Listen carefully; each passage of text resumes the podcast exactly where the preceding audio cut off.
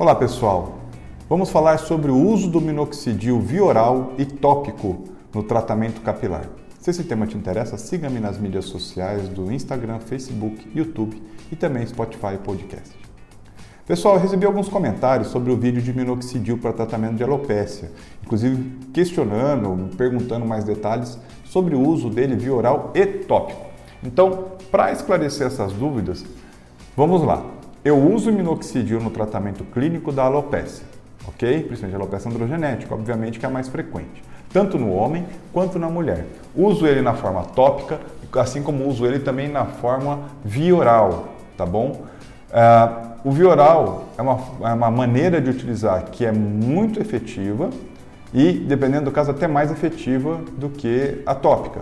A questão é, tem que ter acompanhamento médico, porque para não te gerar pilificação em região aonde não é desejada, ou até mesmo uso prolongado sobre o minoxidil, tá bom? Mas não tem nenhuma complicação maior, sendo bem prescrito e com prescrição médica. Então, na, existem estudos que falam de variação de 1 a 5 miligramas via oral por dia.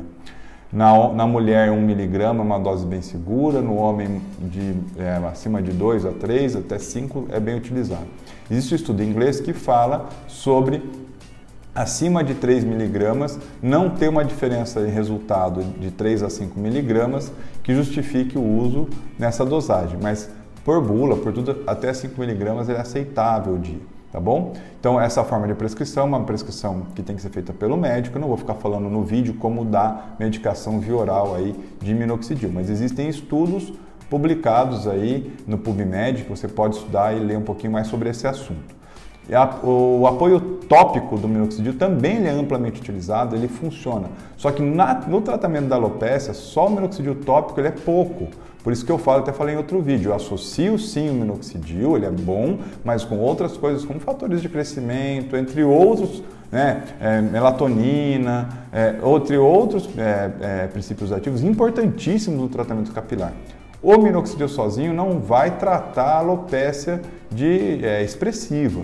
Ele pode evitar a progressão da alopécia. A minha experiência é essa. Por isso que só o minoxidil nunca é a minha, a minha prescrição é, cotidiana. Eu uso ele tópico associado com outros princípios ativos, por isso que eu formulo a fórmula para cada paciente customizado. E também, em alguns casos, me apoio no minoxidil via oral. Tá joia, pessoal? Espero ter respondido a pergunta de vocês. Henrique Neto, você que me mandou perguntando, espero ter respondido. Fico à disposição. Um abraço e até o próximo.